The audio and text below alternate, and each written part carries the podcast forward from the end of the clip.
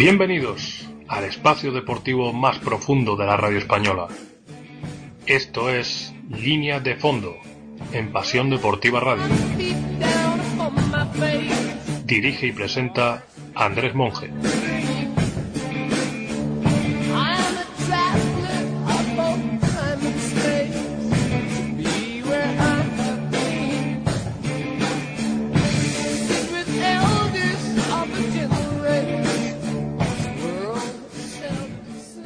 Muy buenas, soy Andrés Monge y esto es Línea de Fondo, tu espacio de análisis NBA en profundidad, porque nos interesa saber qué ocurre en la mejor liga baloncesto del planeta, pero nos apasiona preguntarnos por qué suceden las cosas, porque es fantástico ver NBA, pero es mucho más interesante aún si tratamos de entenderla.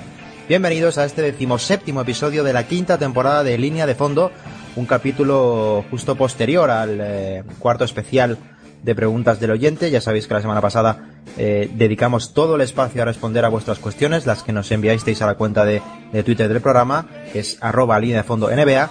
Y esta semana, la primera de, mes, del mes de febrero, recuperamos nuestra estructura habitual con dos temas centrales y el resto de secciones para acercaros la actualidad de un modo diferente, como siempre, que está pasando en la NBA. Para la realización de este programa voy a tener el placer de contar aquí a mi lado con el gran Andrés Aragón. Muy buenas, Andrés. Hola, buenas. No podemos contar desafortunadamente con Quique, le hemos dado unos días de vacaciones. Cuenta la, leyenda que, que, se ha ido rumbo a Dallas para ejercer como consejero de los Maps en este cierre del mercado de traspasos. Ya nos contará a la vuelta si eso no es cierto. Así que entre el señor Andrés Aragón y un servidor vamos a desarrollar este decimoséptimo episodio. Nos vamos a ir apenas medio minuto de pausa y os cuento el menú más que sugerente.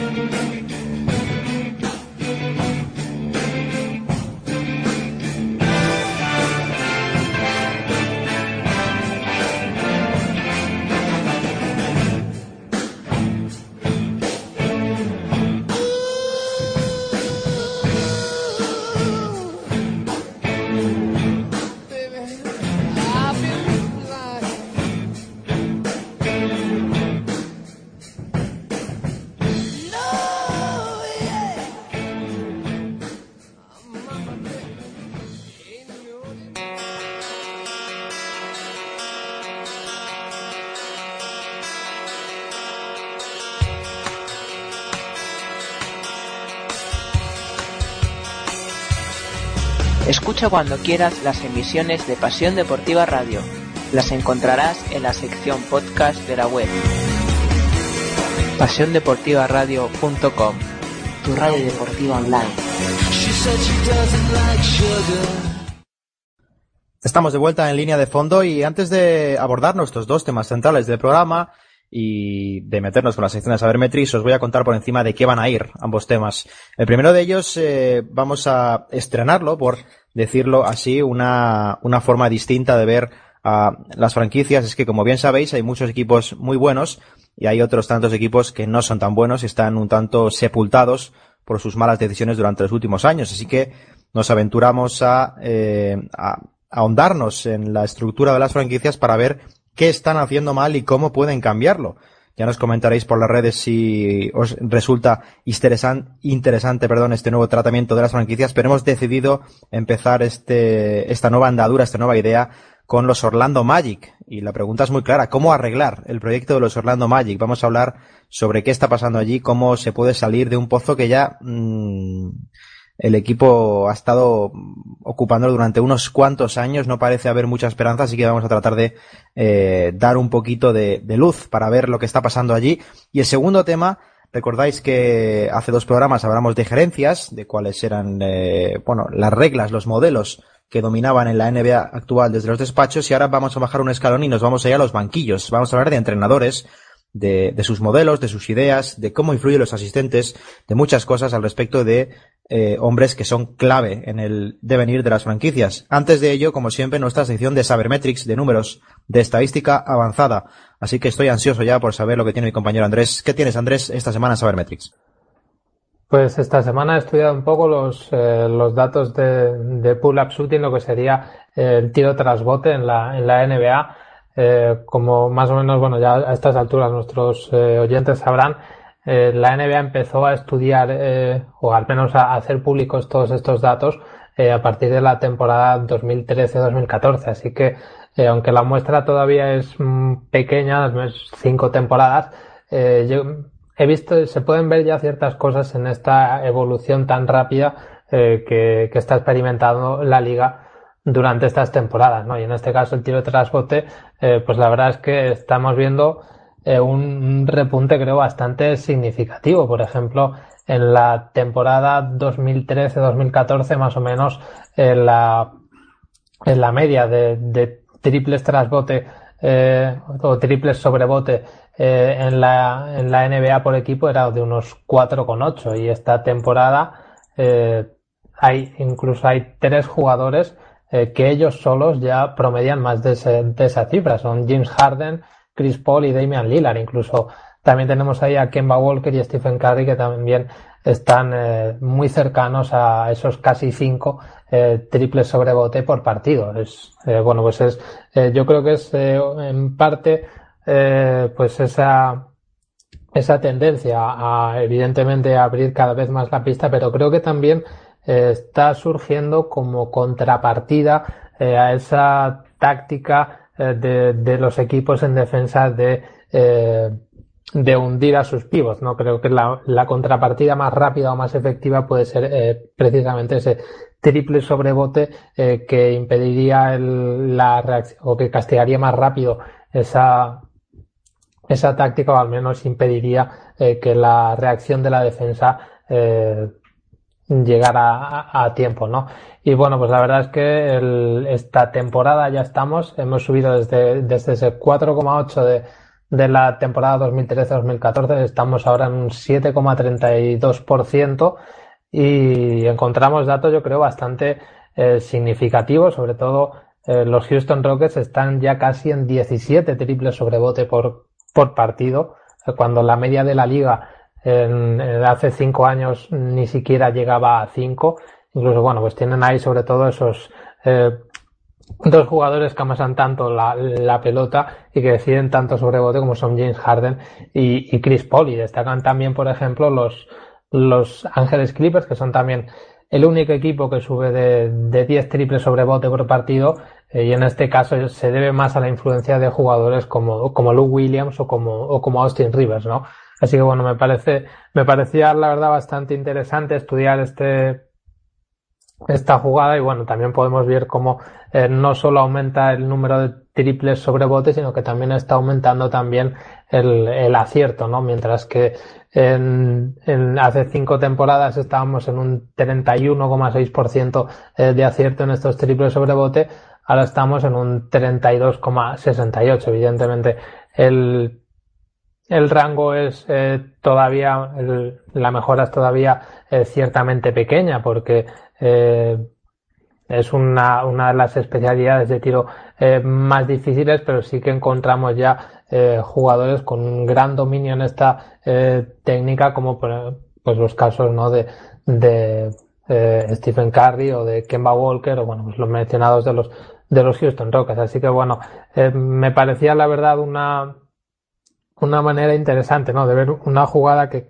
que está creciendo como contrapartida a una tendencia defensiva ido al alza en los últimos años y bueno, pues eh, creo que, que sin duda mientras eh, continúe esta, esta tendencia a abrir cada vez más el campo y al menos mientras eh, no se cambien los, las dimensiones del, de la cancha, pues va a seguir evidentemente en aumento y ese acierto creo que también va a seguir eh, repuntando en los próximos años. Pues muy, muy interesante, sin duda, una jugada vital, como ha dicho Andrés, eh, con un uso creciente y muy, muy compleja de ejecutar. Eh, en mi caso, esta semana, la sección de Sabermetrics, me he fijado en eh, algo que podríamos denominar como el, el, Museo del Terror, o una parte al menos de el Museo del Terror, y son los quintetos que peor resultado están teniendo en pista esta temporada en la NBA. Para ello he puesto un filtro mm, realmente simple, he fijado eh, como mínimo, como requisito, que los quintetos hubiesen estado juntos al menos 100 minutos en lo que llevamos de temporada en la NBA. Y mm, bueno, pues han salido muchos ejemplos, así que vamos a, a, seleccionar el top 5. Algunos se han escapado por los pelos de este museo del terror, pero vamos a ir en cuenta atrás para ver cuáles son los quintetos que, que más felices están haciendo a los rivales cuando los ven enfrente. Los mm, dos primeros puestos de los que hablamos, es decir, el quinto y el cuarto peor quinteto de la temporada, son del mismo equipo, son de los Maps Aprovechamos que no está que hoy para lanzar este dato aquí. Eh, el quinto y el cuarto tienen un menos 16 de net rating, es decir, eh, son 16 puntos peores que el rival por cada 100 posesiones, ambos dos. El quinto está compuesto por Dennis Smith, Wesley Matthews, eh, Harrison Barnes, Maxi Clever y Dirk Nowitzki, es decir, las, las dos torres germanas eh, pues no están teniendo un buen rendimiento con, los maps. Se da la casualidad, además, de que este quinteto es de entre todos los que han aparecido en la muestra el que más minutos ha estado en pista. Ha estado un total de 267 minutos. Es decir, es un quinteto pues que se ve habitualmente en los Dallas Mavericks y está teniendo unos resultados muy muy pobres. Están eh, sus datos ofensivos están por debajo del, del, del peor ataque de la liga y sus datos defensivos están por encima de la peor defensa de la liga. Es decir, está siendo a la vez el peor ataque y la peor defensa de la liga Dallas con estos hombres en, pista. El cuarto quinteto es, eh, es Está compuesto por Dennis Smith, Jogi Ferrer, Wesley Matthews, Harrison Barnes y Dirk Nowitzki, es decir, eh, los mismos, nada más que cambiando a Maxi Clever por Jogi Ferrell, jugando un poquito más pequeño este quinteto con Harrison Barnes de 4, eh, un total de 128 minutos y como digo, el mismo net rating menos 16. El tercer lugar cambia y la verdad es que esto podría eh, ser significativo para algunos, porque el tercer peor quinteto de la temporada con al menos 10 minutos en pista lo tiene un equipo ganador. Lo tienen los Wolves. Minnesota Timberwolves eh, está sucediendo algo realmente trágico cuando están jugando sus titulares a excepción de Carl Anthony Towns. Es decir, con Jeff Tick, Jimmy Balder, Andrew Wiggins, Tag Gibson y metiendo a Gorgie Dien en lugar de Carl Anthony Towns, los Wolves se, se desploman, se desploman. En 110 minutos han tenido un menos 17 de net rating con un dato defensivo de 124 puntos encajados por cada 100 posesiones, que es por supuesto lo más llamativo de este quinteto. Es decir, el quinteto titular de los Wolves, cuando quitas a Towns y metes a Tien, eh, está teniendo resultados muy, muy dolorosos para la franquicia. En segunda posición tenemos a los Bulls, con un quinteto que llega justo al filtro a los 100 minutos. Es el que está compuesto por Grant, Holiday, Zipser, Marcanen y López. Mm, el net rating también es de menos 17, unas décimas algo peor que el anterior de los Wolves. Lo más llamativo de este quinteto es que están jugando ultra lento, es decir, están en 92 posesiones, un ritmo pues de hace 10 mm, años prácticamente en la liga, porque ya mm, no se juega a ese tipo de ritmo, es decir, está por debajo del ritmo más lento que se está viendo esta temporada en la NBA. Y el peor quinteto de la temporada, no sé si os lo podéis imaginar, alguno quizás sí, pero el peor quinteto con al menos 10 minutos en cancha esta temporada es un quinteto de Cleveland. Y es el que está compuesto por Isaiah Thomas, J.R. Smith, Jay Crowder, LeBron James y Kevin Love.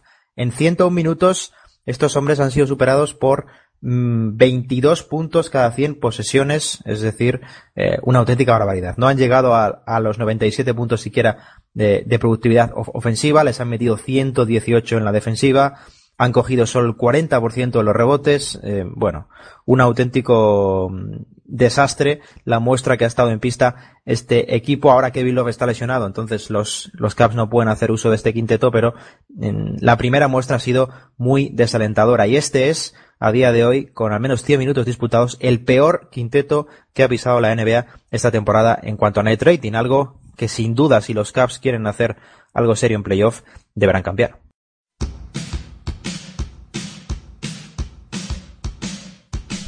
Si te gusta el baloncesto quieres disfrutar del mejor programa de radio donde la NBA, la Euroliga, la ACB, el baloncesto femenino, las entrevistas con las mejores jugadoras, no te lo das de perder en pasiondeportivaradio.com todos los sábados de 9 y media a 11, vuestro programa de baloncesto para todos los amantes del balón naranja. Un saludo de Paco Muñoz, falta personal. Recordar todos los sábados de 9 y media de la mañana a 11 de la mañana, desayuna con el baloncesto.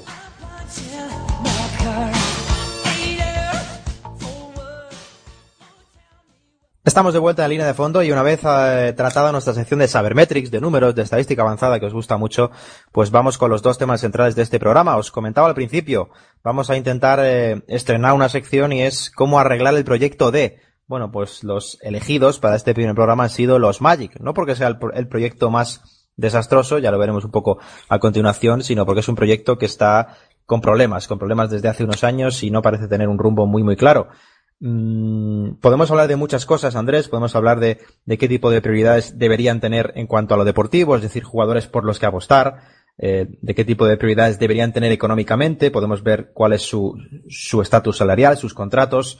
Eh, te lanzo al principio la pregunta más compleja, luego si quieres vamos desgranando cómo se puede arreglar el proyecto de los Orlando Magic, al menos a medio plazo. Pues la verdad es que la, la pregunta es es muy, muy complicada. El, gran problema de, de, los Magic es que han pasado seis años desde que se fue eh, Dwight Howard y todavía no tienen un proyecto claro, ¿no?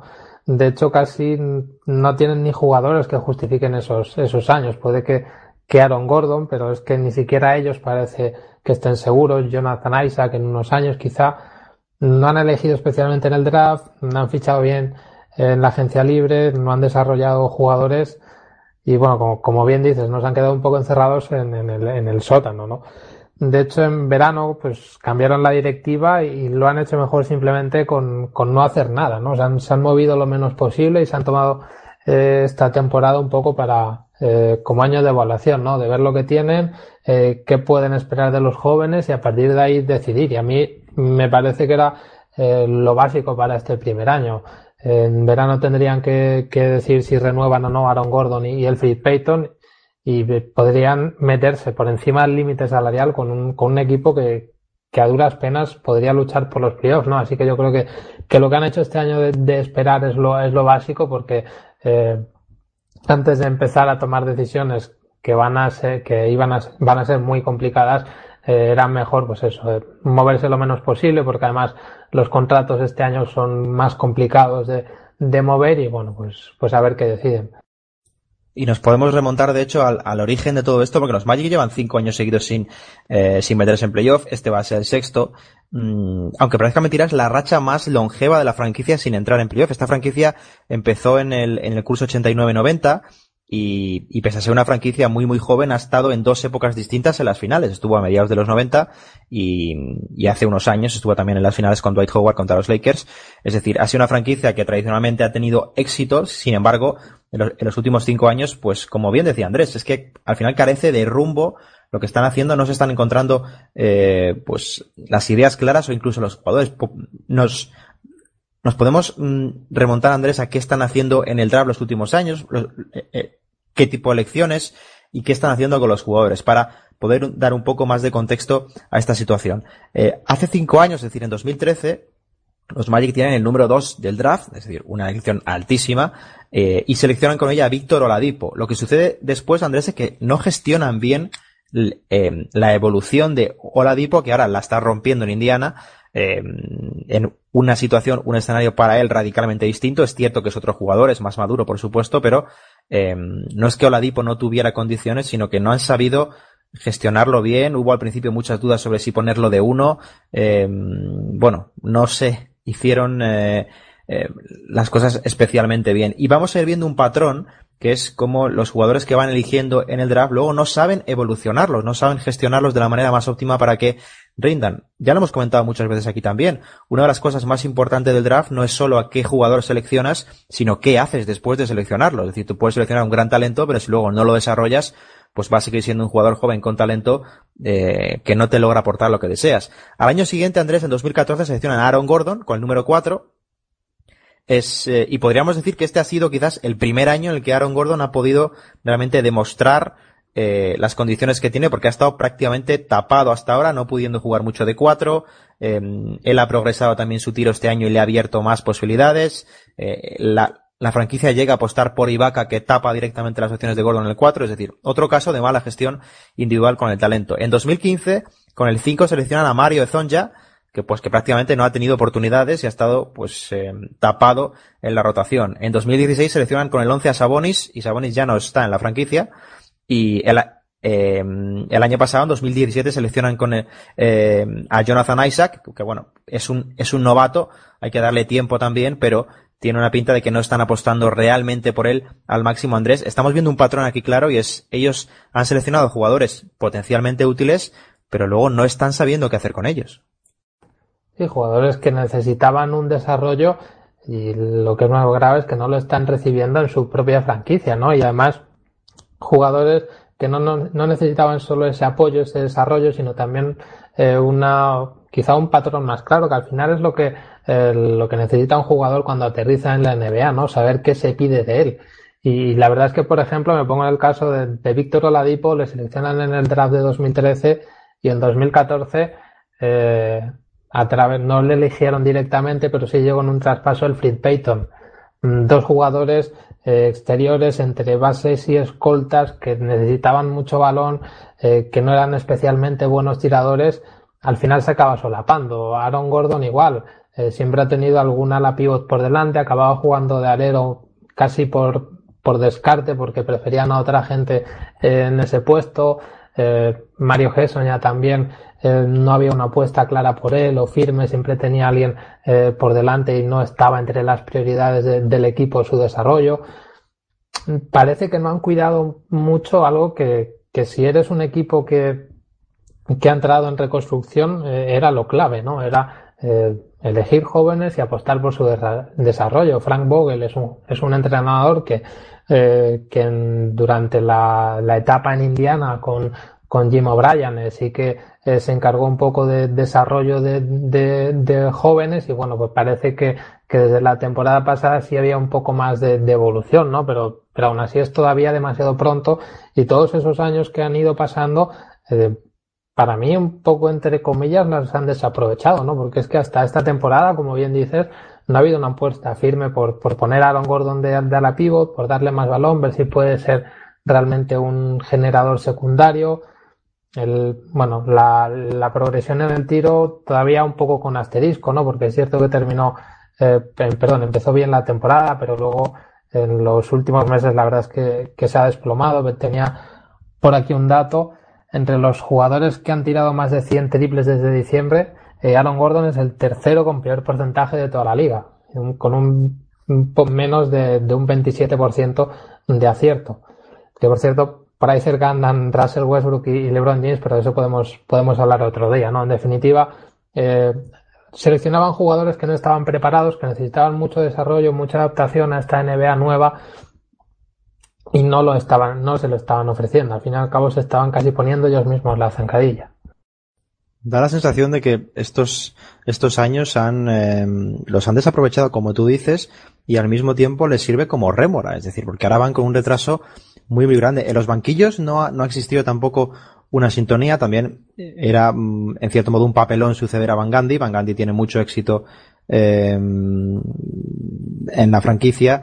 Eh, después de, de que Van Gandhi deje el banquillo de los, de los Magic, lleva Jack Bond. Jack Bond está dos años y medio, es despedido a, a mitad del curso 2014-2015. Llega James Borreo como interino, pero al año siguiente firma Scott Skies. Con Scott Skies parece que que se pueda apostar por un proyecto a medio plazo, ya que Skies, bueno, pues es un entrenador duro, es un entrenador que impone disciplina, que es algo que necesitaba, y sin embargo Skiles, Andrés sale corriendo al año siguiente. Skiles dura un año, eh, luego llega Frank Vogel, este es el segundo año de Frank Vogel, tampoco ha habido una estabilidad, no ha habido nada de, de mm, construcción de identidad en la franquicia. Los Magic durante estos eh, seis años han tenido su ataque siempre entre los diez peores de la liga, siempre, es decir, durante los últimos seis años, y al mismo tiempo, durante los últimos seis años, han tenido cuatro veces su defensa también eh, entre las peores de la liga. Es decir, es que mm, no se ha construido absolutamente nada, no se ha desarrollado jugadores, no se ha creado un sistema bueno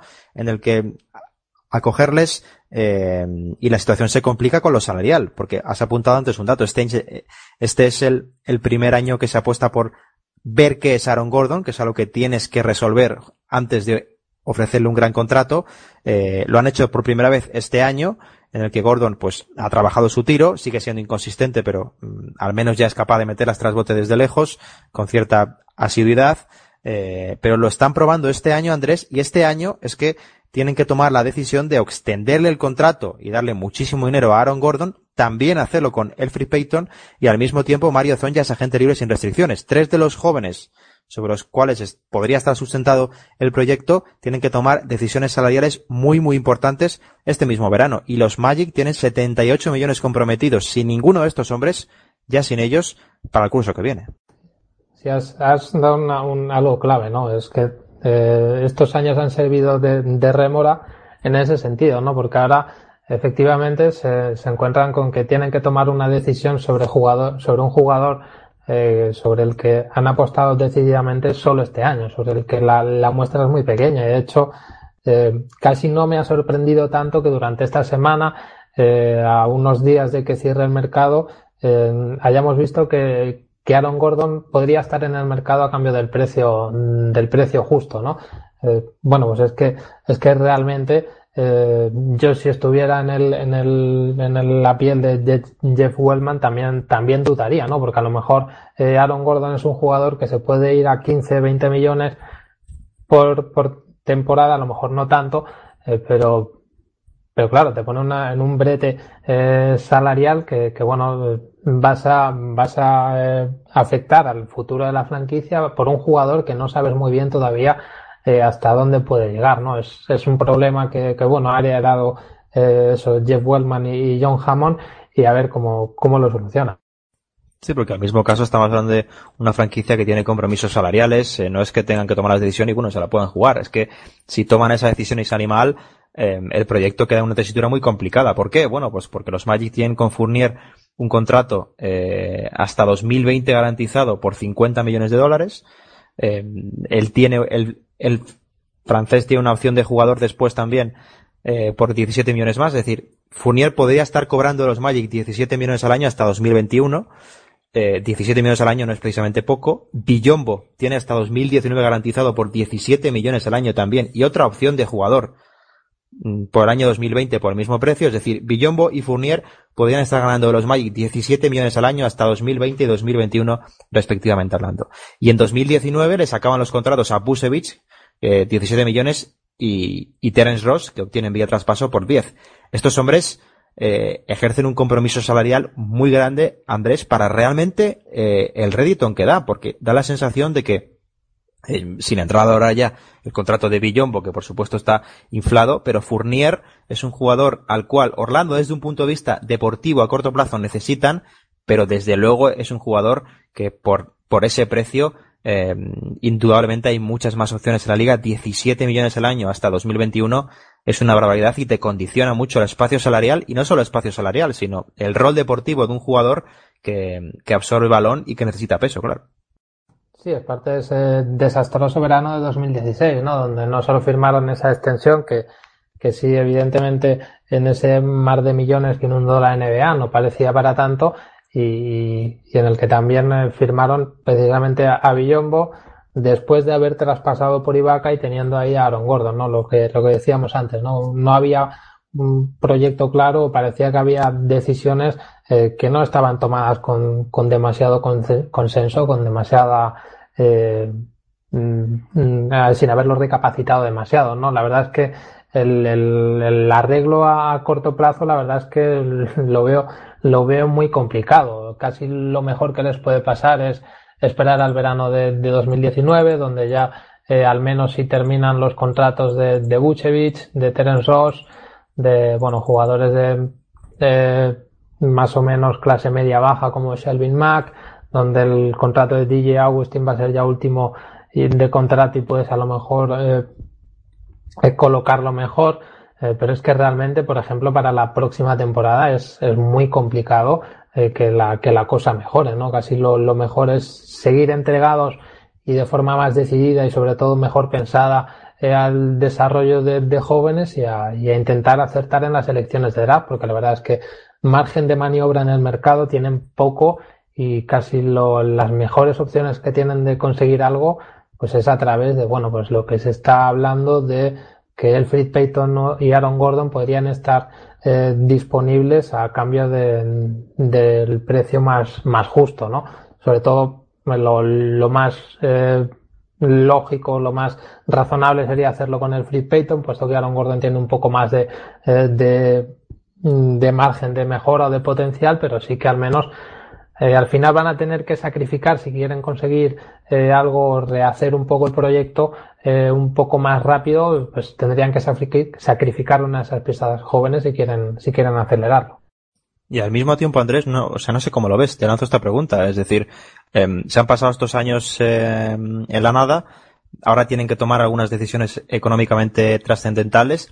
¿Tú piensas que realmente en Orlando, a día de hoy, hay un jugador con potencial de primera o segunda espada en un proyecto eh, no ya candidato al título, sino candidato, pues por ejemplo, a, pasar al menos una ronda en los playoffs. ¿Tú crees que la franquicia actual tiene ese tipo de jugador sobre el que construir? Para mí no, para mí el mejor escenario, por ejemplo, de, Aaron Gordon, que es el que más me está viniendo a la cabeza, es un segunda o tercera espada. Desde luego que, eh, que tiene condiciones muy buenas, pero no ha demostrado nada en estas cuatro temporadas que me, que me pueda hacer mm, presagiar algo que sea eh, más allá de un segundo o tercer jugador bastante sólido en un, en un eh, equipo de, de playoff, ¿no? La verdad es que, bueno, este es el primer año que, está como supuesta primera espada y, bueno, el resultado a nivel individual es más o menos aceptable, a nivel colectivo, evidentemente, con, con lo que hay alrededor, es poco. Es justamente lo, eh, lo más llamativo de todo esto, es decir, que en todo este, año, este tiempo no han sido capaces de tener un jugador que les pueda liderar el proyecto, o, al menos yo comparto esa sensación. Para mí, Aaron Gordon es un jugador muy interesante que trataría de retener, eh, no a cualquier precio, pero sí trataría de retenerlo, pero no estamos hablando de un jugador que te vaya a cambiar la franquicia. De aquí, bueno, pues quizás este draft pueda ser un punto de inflexión con lo cargado que viene en, las primeras posiciones en cuanto a jugadores que pueden ser referencias, al menos pues eh, pueda ser un punto de inflexión para el proyecto de los Magic, pero al mismo tiempo van a tener que ir tomando decisiones Mm, no es algo sencillo, pero quizás, Andrés, casos como el de Busevich, casos como el de Fournier, bueno, Busevich ya ha estado involucrado en, algunos rumores años atrás, eh, son jugadores que están condenados a salir a medio plazo, al menos, por, eh, o bien para liberar espacio salarial, o bien para obtener algunas rondas con las que revitalizar de nuevo este proyecto y comenzar a construir. Deja la sensación esto, no sé si la, si la, si la compartes, Andrés, pero que los Magic van a tener que mm, comenzar a hacer con el proyecto lo que debieron hacer hace cuatro o cinco años. Es decir, se están viendo en la misma situación, nada más que con cuatro o cinco años de desventaja, y quizás este año y el siguiente, en cuanto a opciones de draft y de, Em, liberar espacio salarial y mm, sobre todo liberar los compromisos que puedan, porque ya, intuimos que colocar, por ejemplo, el contrato de Billombo, pues no va a hacer, no va a ser precisamente sencillo, pero quizás lo que tengan que hacer es comenzar a reconstruir ahora lo que no han reconstruido los últimos cuatro años, Andrés.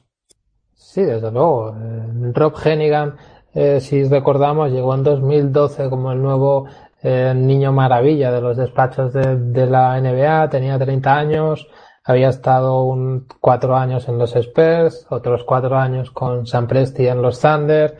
Eh, pero bueno, por mucho que hablemos de, del famoso árbol de los Spurs o de, de lo bueno que es, San Presti, no todo lo que salga de esas ramas es necesariamente bueno. Y, el ejemplo, eh, lamentablemente, lo han comprobado eh, los, los Magic con, con Rob Hennigan y, por cierto, también eh, con Jackie Bogan y James Borrego.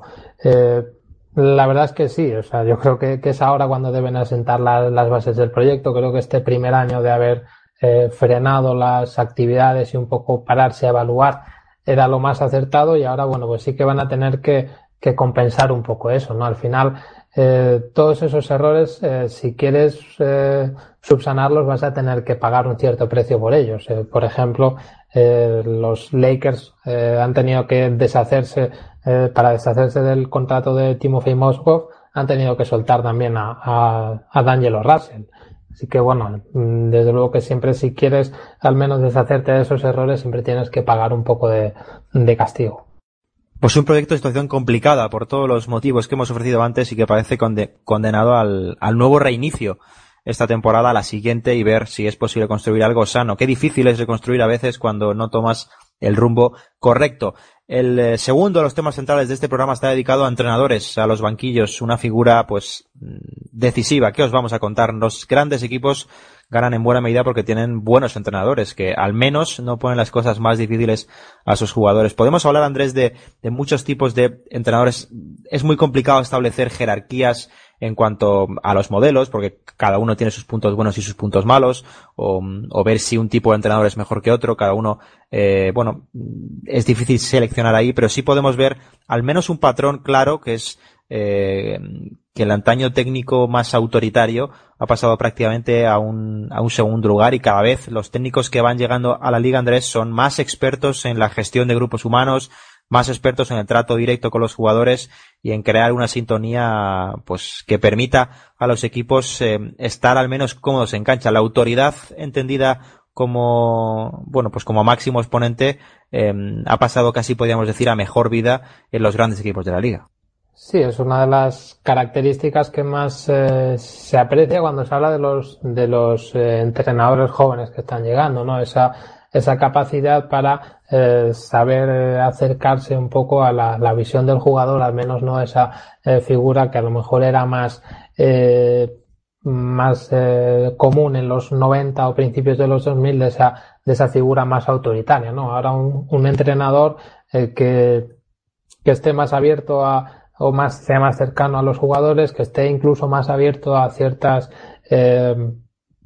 ciertas propuestas de los propios jugadores, eh, bueno, pues un poco más, algo más, una estructura un poco más, más horizontal. Incluso eh, ya se habla mucho más abiertamente de, de las, eh, de las aportaciones que hacen los propios eh, técnicos asistentes o se hacen entre comillas más famosos, ¿no? Ya sabemos eh, más de ellos, ya nos interesan más y ya se comparte más el, el, el trabajo que hacen el, los, o sea, todo el trabajo que hay detrás de lo que antes aglutinaba bajo la figura del, del entrenador jefe.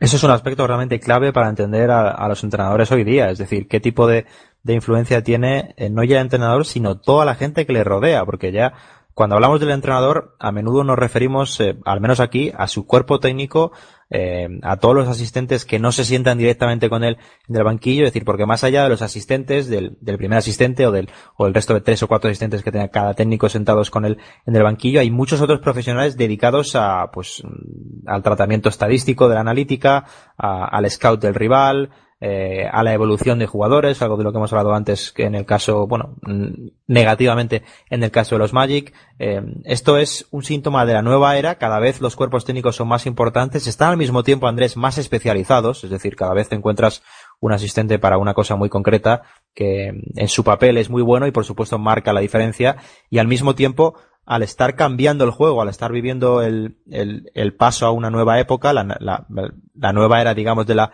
de la vanguardia, de la versatilidad, del ritmo, del espacio, estamos viendo toda esta serie de factores. Esto también está influyendo en la forma de entrenar. Eh, los ritmos lentos prácticamente se han desechado. Andrés, casi ya los equipos están obligados a jugar con cuatro abiertos. Esto también cambia la forma de entrenar.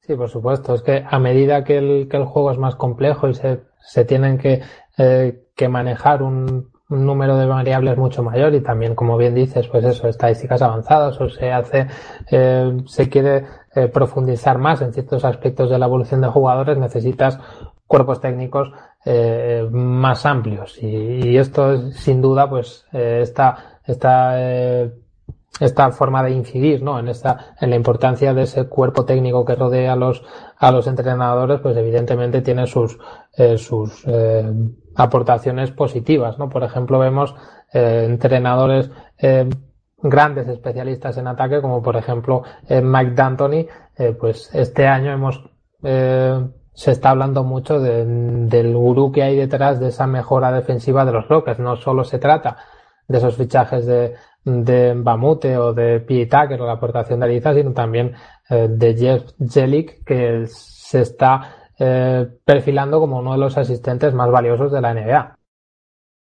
Sin duda, sin duda. De, detrás de cada entrenador se encuentra un grupo de asistentes tremendamente competentes. Sucedía años atrás, he estado viendo eh, hace unos días, eh, leía un artículo eh, y lo busqué apuesta lo más antiguo posible para ver cuál era el papel del asistente hace, por ejemplo, cinco años. Leía un artículo en el que salían nombres eh, de entrenadores asistentes entonces que, que prácticamente todos han pasado a la primera plana, eh, son entrenadores jefes ahora y son gente reconocida en la liga. Este proceso se, se va a volver a repetir porque los asistentes cada vez están más preparados eh, y son mejores en lo suyo. Es decir, las mejoras eh, en todos los apartados, eh, no solo de analítica, sino pues prácticamente de, de salud, de seguimiento de, del rendimiento propio del rival, es decir, de prácticamente todo, pues está provocando que haya más información y que los, que los técnicos estén más preparados, no solo en lo deportivo, sino también en muchos casos en, en lo sociológico,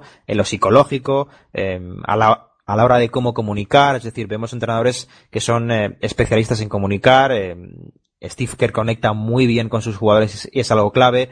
Brad Stevens es capaz de convencer a sus jugadores. ¿Qué vamos a decir de Popovich? De cómo convence a sus jugadores de, de que mm, una u otra decisión es mejor.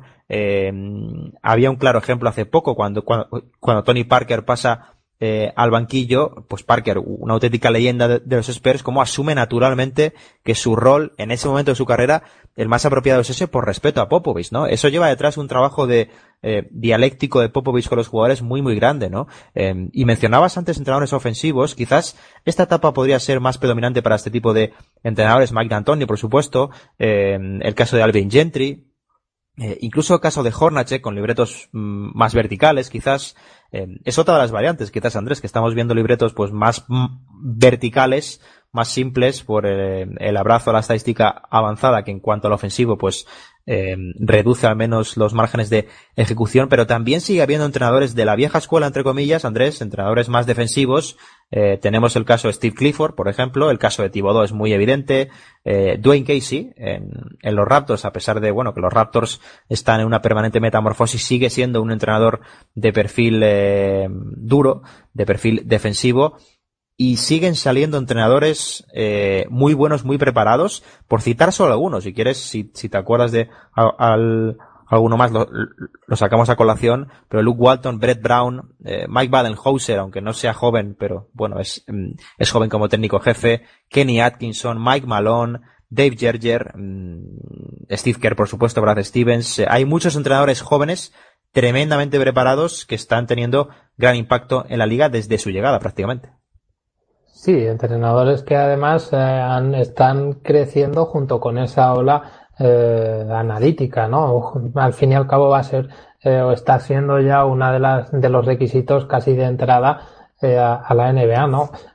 no solo tener esa esa base que antes, bueno, era más más clásica, sino que ahora tienen que estar más en consonancia con con el terreno en el que se van a mover y con las, eh, las herramientas que van a tener que utilizar, ¿no?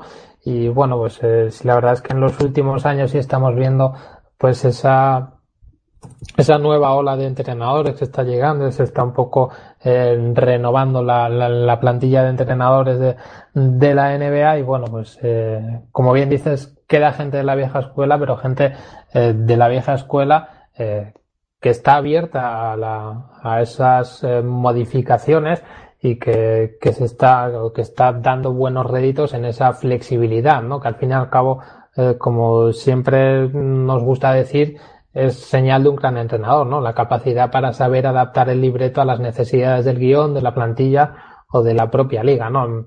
Eh, me he acordado con el caso de, de, Dwayne Casey, ¿no? Como, como este año, pues con el objetivo de encontrar un sistema de juego que sea más adaptable o que pueda sobrevivir mejor a, los playoffs, que era donde siempre eh, los Raptors eh, daban un bajón de rendimiento, pues ha instaurado un sistema eh, ofensivo un poco más dinámico, con más rotación de balón, eh, sin depender tanto de la, de la capacidad de, de Lowry y de Rosen para generarse sus propias canastas. Y ahí en ese trabajo ha sido, por ejemplo, muy importante coordinador defensivo del que se lleva hablando unos años, que es Nick Nurse.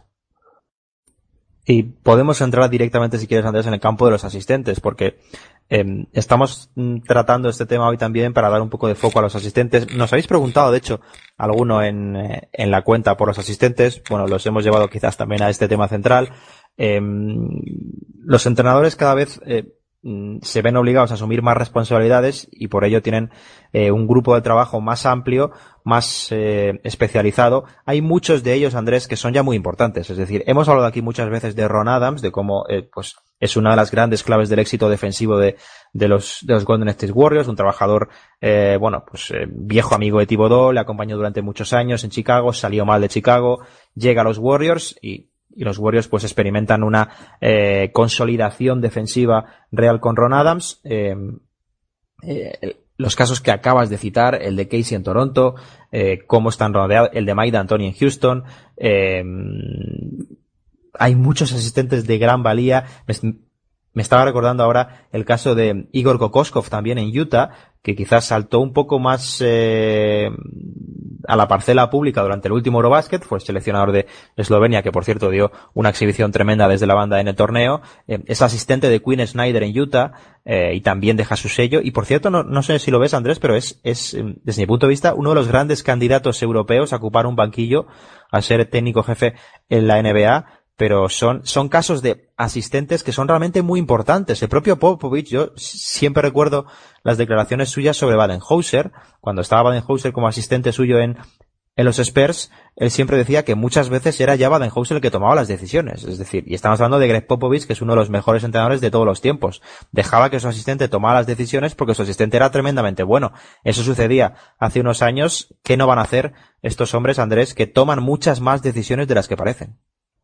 Sí, porque es que al final el, banquillo de Popovich ha sido eh, en los últimos años un gran caladero para, para que el resto de los equipos ficharan, ¿no? El caso que mencionábamos antes de, de James Borrego, que, que ha vuelto ahora a ser eh, asistente de, de, Popovich, el caso eh, de, de Chad Forsyth, ya que mencionábamos antes esa, ese, esa mejora ¿no? en el desarrollo de jugadores de Orlando desde el año pasado, pues uno de los que llegó el año pasado junto a Frank Vogel a Orlando eh, fue Chad Forsyth, uno de los de los eh, gurús en el desarrollo de, jugadores que había estado en los Spurs durante casi una década, ¿no? Eh, pues eso, ¿no? Son, son eh, entrenadores que tienen, asistentes que tienen una, una parcela de trabajo muy importante dentro de, de, sus equipos, ¿no? Por ejemplo, el caso de, de Alvin Gentry, pues igual, siempre suelen eh, fichar a, asistentes de otros equipos, como por ejemplo, eh, pues eso, Alvin Gentry se llevó a, Chris Finch, que era uno eh, de los eh, entrenadores que los Houston Rockets estaban eh, desarrollando en el, en el, en el equipo afiliado de la, de la The League. Se llevó también a, a Darren Herman, que había pasado por los Warriors, que, que había jugado, perdón, que había sido asistente también de Brad Stevens en los Celtics pues eh, son, pues eso, eh, a la hora de, conformar esos, esos nuevos banquillos, los entrenadores no suelen llevar eh, ya una serie de, de, asistentes siempre en la maleta, sino que siempre echan un ojo al resto de, banquillos y seleccionan mejor los, los que pueden servirles para, para su proyecto. Y al mismo tiempo, sucede muchas veces que hay muy buenos asistentes que sin embargo luego a, llegan a un puesto de de técnico jefe y por distintos motivos no cuajan. Es decir, no significa que todos los grandes asistentes vayan a ser muy buenos entrenadores. El caso más evidente quizás vivido en los últimos años fue el de, si es cierto que el contexto para mí al menos era eh, bastante más complicado de lo que parecía por, por eh, la relación de expectativas y nivel del equipo al que llegó, pero el caso de Brian Shaw en los Lakers como asistente eh, en los Pacers especialmente, hasta los Lakers, en los Pacers cuando salió de allí, bueno, pues tenía una fantástica relación, por ejemplo, con Paul George, era muy importante a la hora de, gestionar internamente ese vestuario, llega a Denver y en Denver no es capaz de, de dar el salto necesario, es quizás eh, el caso más evidente de asistente que parecía muy preparado, muy formado y sin embargo llega a un puesto de, técnico jefe y no le sale la aventura precisamente bien. Pero eh, más allá de casos en los que salga mal, salga bien, eh, indudablemente estamos hablando ya de que los asistentes han cobrado un peso eh, vertebral en la NBA actual en cuanto a la preparación de los partidos, en cuanto a la toma de decisiones en partido, en cuanto al tratamiento de los jugadores. Hay muchos jugadores que di di directamente hablan con los asistentes ya antes que con los entrenadores, es decir, son figuras que, que han trascendido más de lo que se conocía, afortunadamente, porque también es cierto que antes se centralizaba todo mucho más la figura de entrenador y hay mucho más allá. Por supuesto, hay grandes entrenadores en la liga y si quieres, Andrés, podemos eh, empezar a soltar nombres de, de la élite, ¿no? Quizás eh, a la gente le gusta muchas veces que nos mojemos con estas cosas. Eh, afortunadamente hay muchos muy buenos entrenadores en la liga. Eh, también los hay asistentes, por supuesto, pero quizás la gente más reconocible, pues eh, le gusta saber cuáles eh, son, o al menos eh, a nuestro juicio, cuáles son los entrenadores más destacados en la liga, que ya digo, afortunadamente hay muchísimo. Sí, casi que, los primeros nombres que, sabe, que vienen a la cabeza eh, pues, pues no sorprenden, ¿no?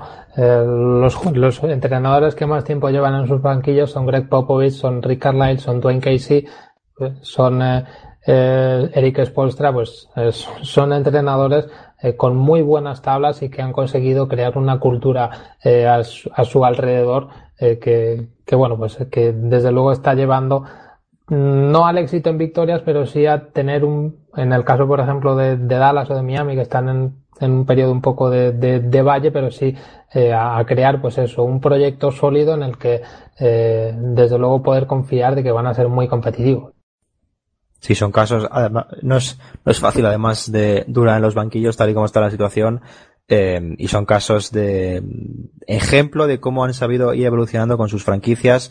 Eh, el caso de Casey, al que se, se, le ha atizado mucho, también es significativo cómo está cambiando.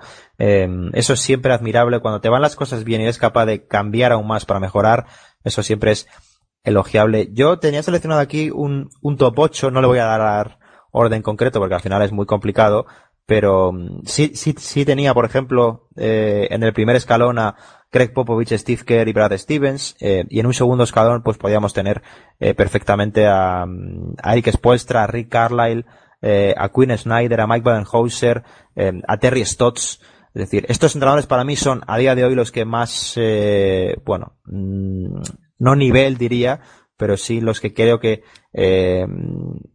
están en una posición de más influencia en la liga. Hay muchos casos que se quedan fuera y que también son dignos de mención, por supuesto. Eh, Doc Rivers, la experiencia que tiene. Mike D'Antoni, por supuesto. David Fisdale, que no está en banquillo, pero mm, ha dejado buenas sensaciones en su inicio. Eh, hay muchos entrenadores muy buenos, Andrés. Es, es difícil mojarse. Yo he, he, tratado de realizarme ahí un improvisado top 8 con los entrenadores con los que más caso al menos y, y la verdad es que colocarlos, por ejemplo, es extremadamente difícil. Sí, desde luego. O sea, para mí, eh, un top 3 de la NBA en la última década de, los banquillos, eh, sea cual sea la temporada, siempre tendría que, incluir a Greg Popovich y Rick Carlisle. A mí me parecen fácilmente los dos mejores entrenadores de la última década.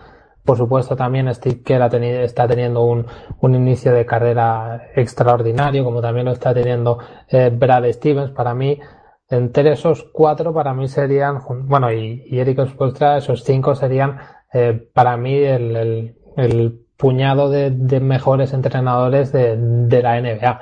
Luego ya, pues sí, como comentas, pues esos otros casos de, de Mike D'Antoni en ese eh, segundo escalón, pues eso, entrenadores con un, con una, con un muy buen rendimiento, pero quizá no al, al nivel tan, tan de élite como, como esos otros.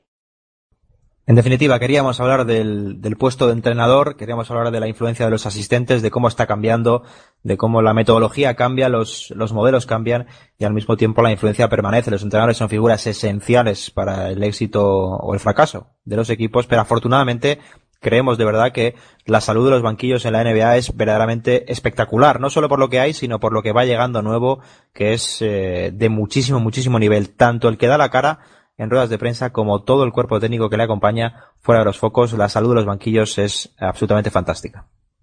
Timeouts for Indiana. Jones. Watford for the win. Yes! Yes! Unbelievable! Unbelievable! Two and a half seconds to go. Rust has it. Let's go.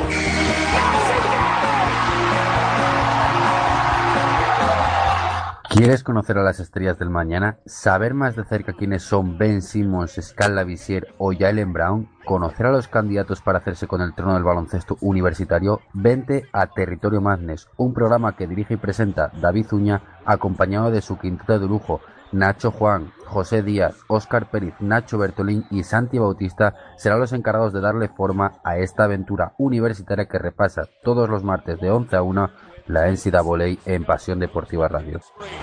Walker with seven. Got a mismatch. Walker on the key with four.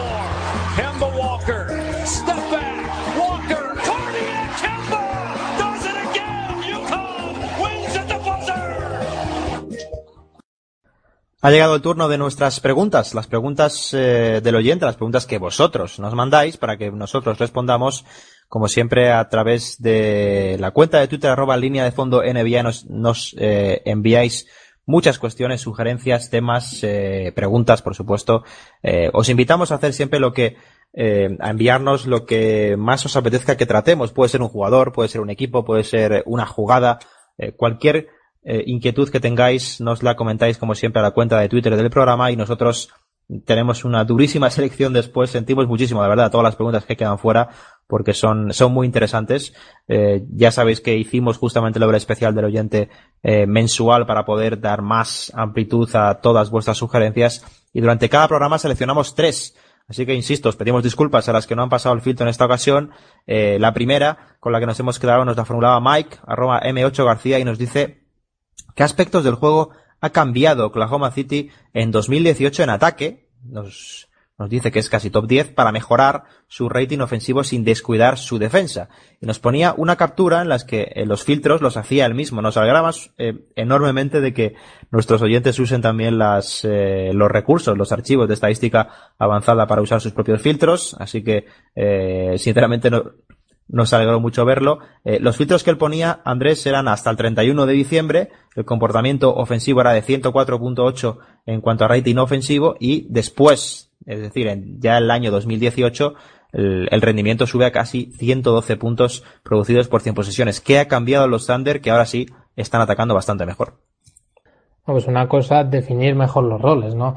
Eh, parece que eh, más o menos durante esa durante ese periodo fue cuando Carmelo Anthony aceptó ese eh, papel mmm, secundario lo ha tenido durante toda la temporada pero pero más bien eh, pues eso un, un, papel un poco más de de jugador eh, más relegado a, tareas más de, de, tiro, de abrir el campo y dejar más eh, peso con balón a, a Paul George y sobre todo Russell Westbrook.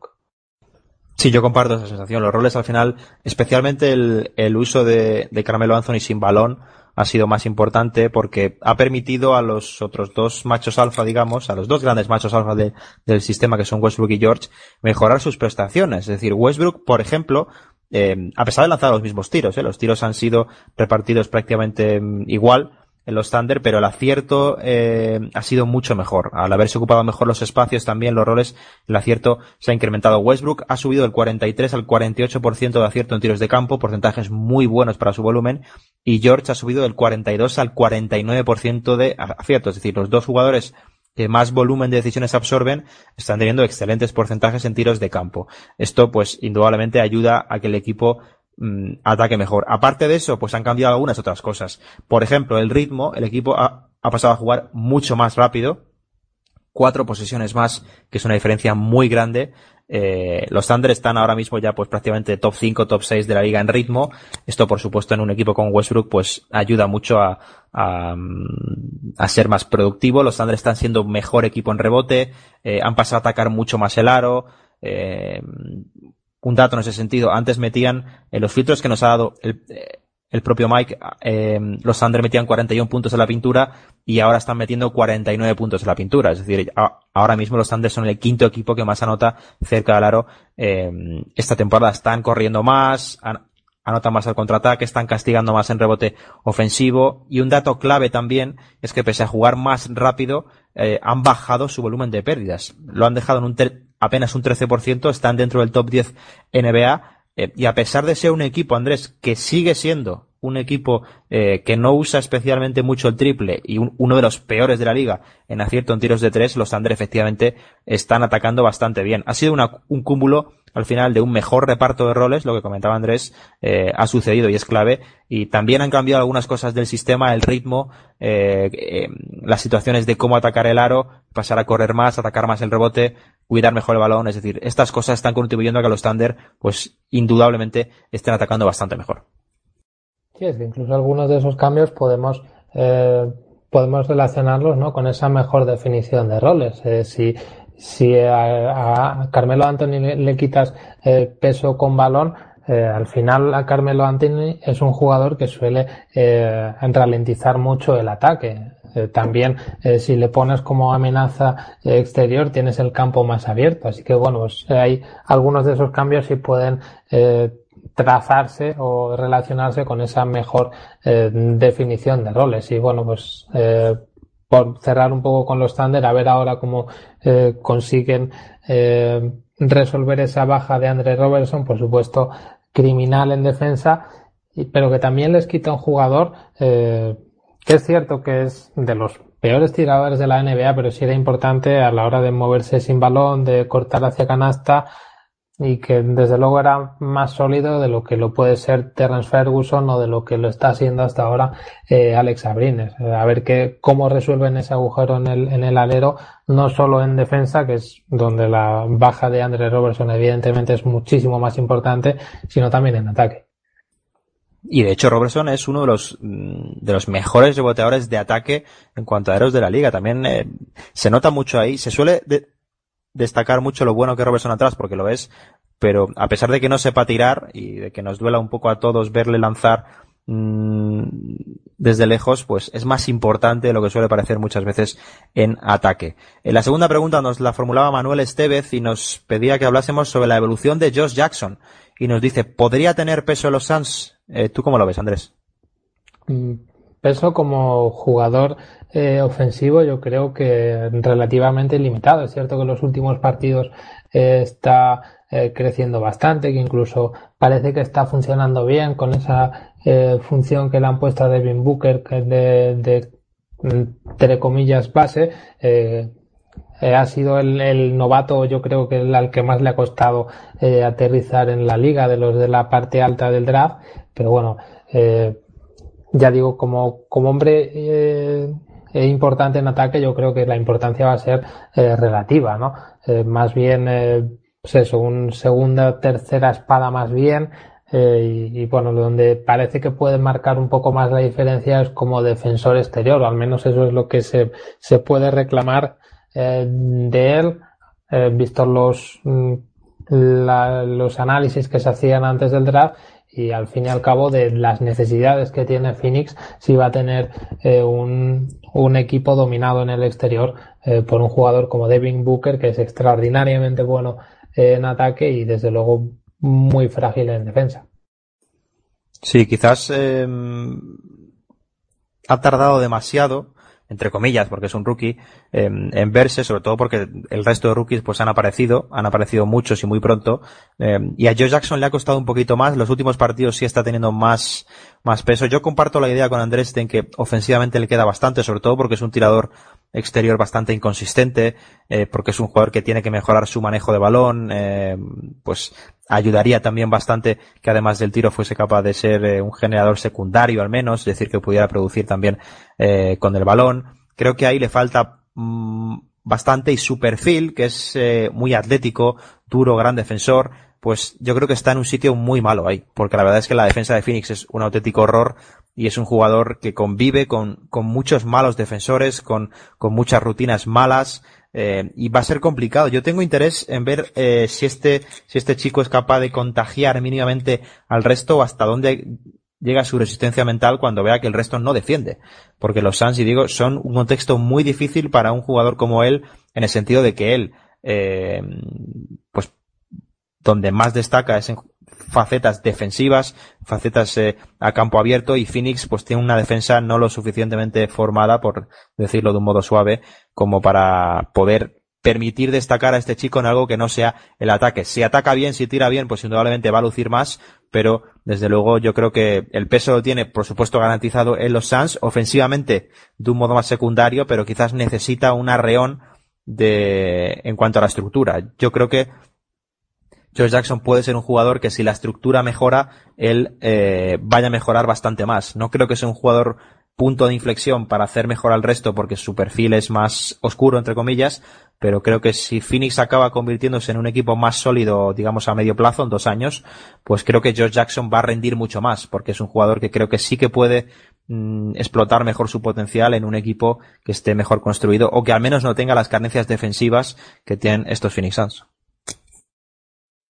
Sí, para mí das, das en la clave, ¿no? No se le puede pedir, y sobre todo siendo novato, eh, que haga mejores a sus compañeros, sino que, sobre todo además, parece que el perfil que tiene más es de jugador eh, que, mm, que puede eh, funcionar mucho mejor en estructuras buenas y consolidadas, ¿no? El, lo que nos gusta decir a veces, ¿no? De, de jugador de, de, equipo ganador, ¿no? Un jugador de, eh, que puede ser muy sólido en, en, equipos que tengan una estructura bien formada y que desde luego todavía eh, no lo tienen los Suns. Eh, es prematuro para exigir mucho de Josh Jackson y sobre todo eh, lleva apenas eso, 5 o 10 partidos a, a, un nivel mm, notable, pero bueno, desde luego que es una buena señal para el futuro de los Suns.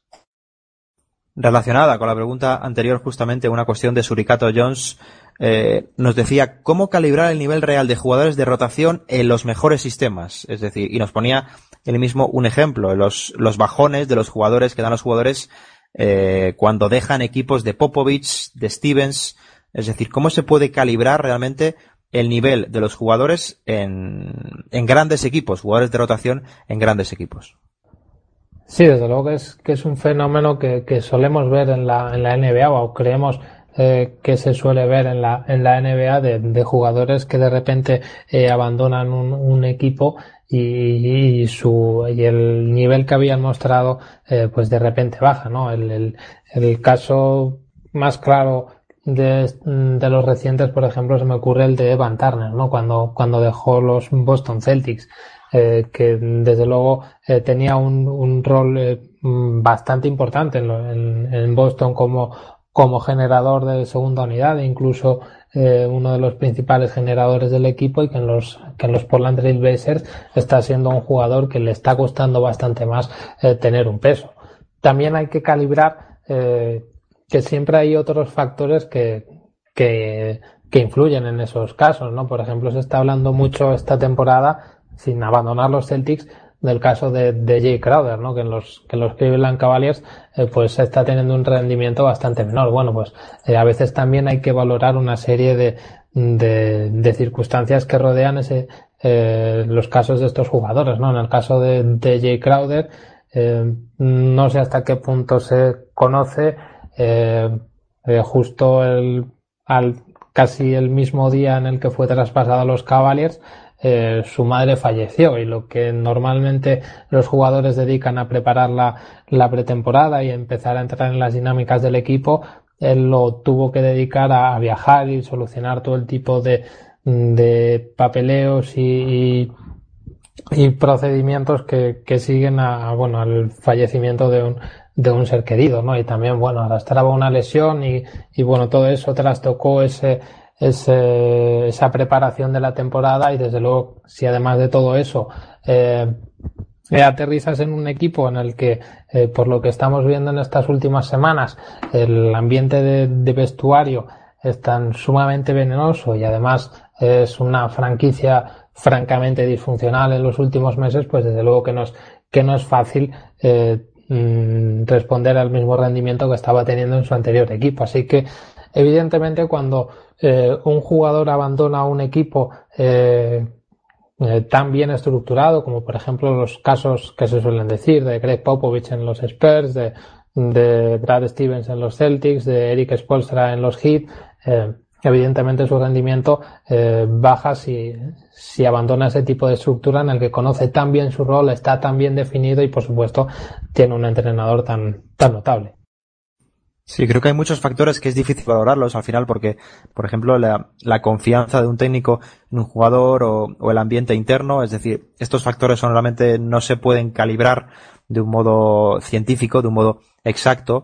Hay jugadores que son más útiles en roles muy determinados. Eh, también hay que tener en cuenta que la NBA actual, la mayoría de los, de los jugadores tienen roles muy concretos, es decir, eh, son pocos los que tienen grados de libertad muy amplios eh, y en esas funciones concretas, pues de unos equipos a otros van variando, aunque sean matices van variando y eh, es complicado. Para mí es, es muy importante lo que ha enseñado Andrés de, de la estructura de lo sólida que sea la estructura, de la estabilidad que tenga la franquicia, el cuerpo técnico, los compañeros. Es decir, eso es muy importante porque un ambiente positivo saludable al final acaba contagiando eh, y viceversa. Entonces creo que eso es muy importante. También mm, a la hora de de calibrar este tipo de jugadores. Para mí, el modo más eh, eh, posible, entre comillas, es contrastar la facilidad que da un sistema a un jugador, es decir, pues por ejemplo, en forma de tiros librados, de generarle situaciones ventaja, cuánto uso del balón tiene y en qué condiciones.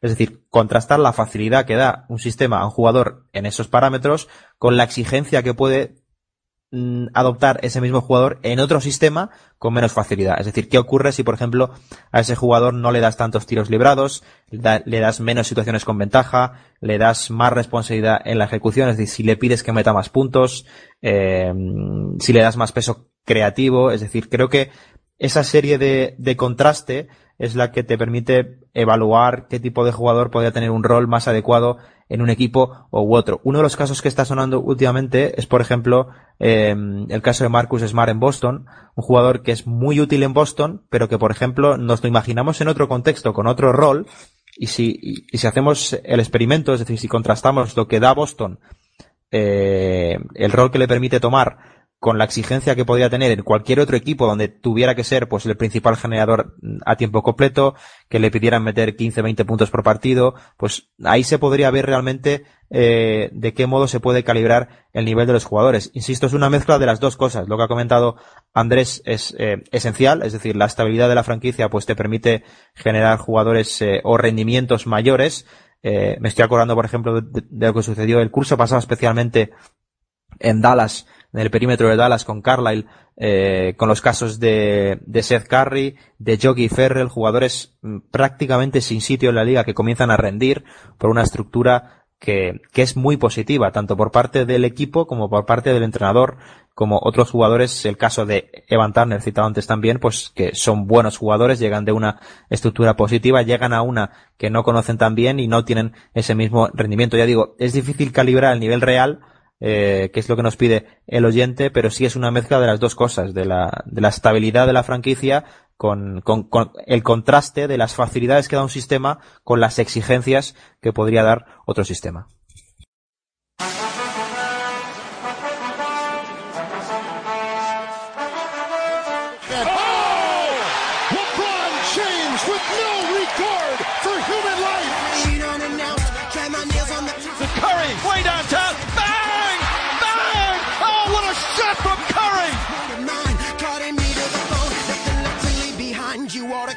¿Buscas la mejor cobertura NBA en español? Quédate en Pasión Deportiva Radio. Quédate con Pasión NBA. Todas las noches de lunes a martes a las 12 desgranamos lo que suceda en la mejor liga del mundo. Una amplia tertulia de más de una hora que repasa las últimas noticias, analiza en profundidad y ofrece respuestas para todo aquello que suceda en la NBA un programa dirigido y presentado por Enrique García y con la colaboración de David Uña, Óscar Peri y Álvaro Carretero. Recuerda, las noches de lunes a martes a las 12 y después en podcast. Tienes una cita con el mejor baloncesto NBA. Tienes una cita con Pasión NBA.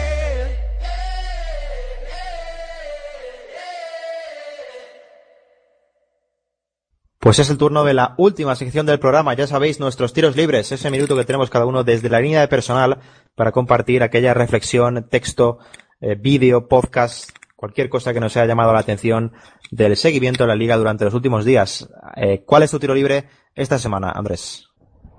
Pues esta semana quiero recomendar un artículo que publicaron eh, Brian, Brian y, y Bobby Marks en la ESPN que se llama A Big NBA Money Crunch is Coming, ¿no?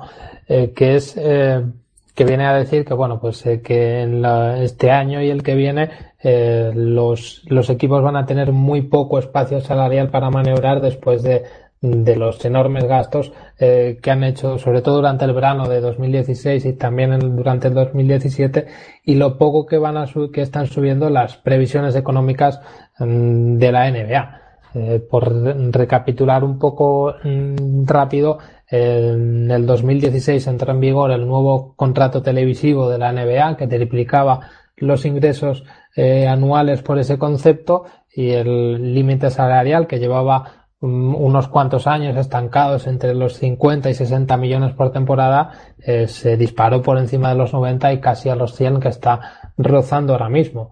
Eso pues inundó el mercado de dinero y durante ese verano pues eh, por un por comentar un dato que siempre me, sorprende, eh, solo en las primeras 24 horas eh, se firmaron contratos por valor de más, más de mil millones de, de dólares. Entonces, a raíz de todo ese enorme gasto, la NBA tuvo que, tuvo que variar las previsiones económicas para los años posteriores.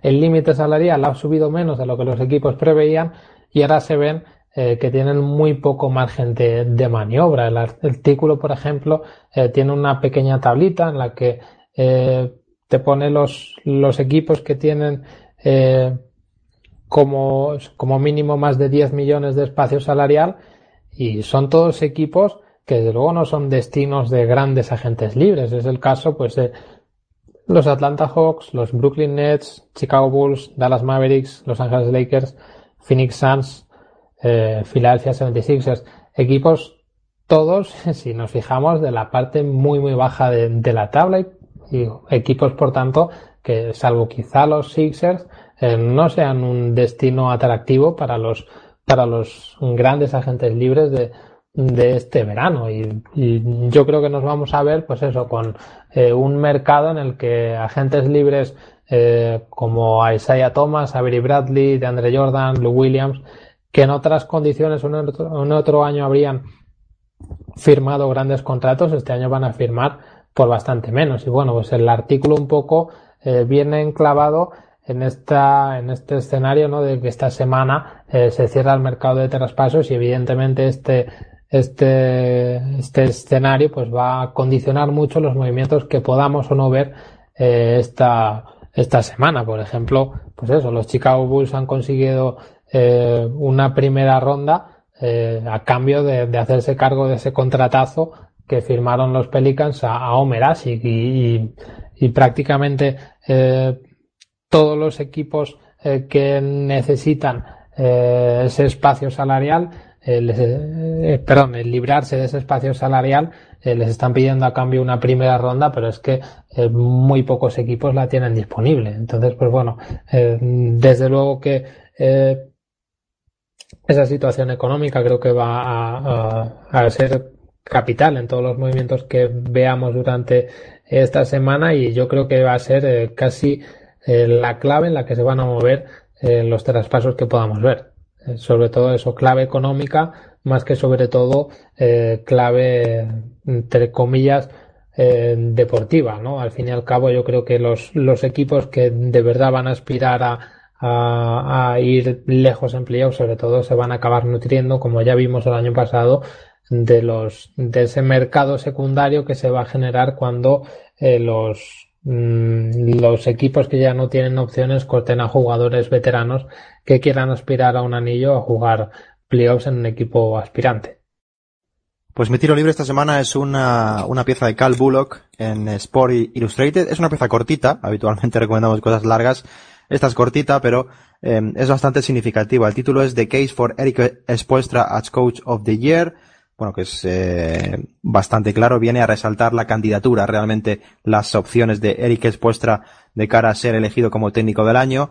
Em, y va desglosando, ya digo, no es muy largo, pero sí desglosa bien las partes que hacen que su candidatura cobre prestigio, como Miami compite con el cuarto peor ataque de la liga actualmente, por poner un poco de contexto, están atacando peor que los Nets o peor que los Grizzlies, em, y sin embargo están en una buena posición en la conferencia este, como también de, los cuatro principales anotadores del equipo se han perdido ya 50 partidos combinados, Dion Waiters, Hassan Whiteside, Goran Dragic, Tyler Johnson, eh, Waiters está fuera todo el año, eh, siendo el jugador con más desequilibrio individual junto con Dragis de la plantilla, eh, cómo está gestionando eh, los roles de James Johnson y Tyler Johnson para hacer a su equipo mejor en ataque y más allá de eso, cómo está construyendo una vez más una de las mejores defensas de la liga como es la de Miami esta temporada. Creo que es un caso digno de, resaltar. Normalmente los galardones, no solo el de, el de, el de técnico del año, sino casi todos están enfilados a, a los grandes equipos, a equipos top 5, eh, y a sus jugadores, pero hay algunas gemas ocultas o no tan ocultas, ya en el caso de Spoelstra de sobra conocido, pero que también merecen consideración. Y lo que está haciendo Miami una vez más, lo que hizo la segunda parte del año pasado fue extraordinario, Miami está volviendo a rendir por encima de lo que tiene, un equipo con un talento justo eh, en ataque y que lo pasa mal en ese costado, está siendo capaz de competir en la conferencia este en base a hacer muchas otras cosas muy bien. Y cómo Spoelstra es capaz de exprimir todo lo que tiene en, sus plantillas. Ya digo, una pieza mmm, no demasiado larga, pero muy recomendable porque le salta varios puntos clave de lo que está haciendo Eric Spoelstra y viene bien además como complemento a lo que nosotros tratamos hace dos semanas. Apenas nosotros tratamos aquí un tema central a lo que estaba haciendo Spoelstra en Miami, que es para quitarse una vez más el sombrero. Así que ya digo, Cal Bullock en Sports Illustrated defendiendo la, las opciones reales de Eric Spoelstra a la candidatura de técnico del año esta temporada en la NBA. Recuerda que puedes escuchar Pasión Deportiva Radio en la aplicación para móviles TuneIn Radio ya no tienes excusas para no escucharnos desde donde quieras.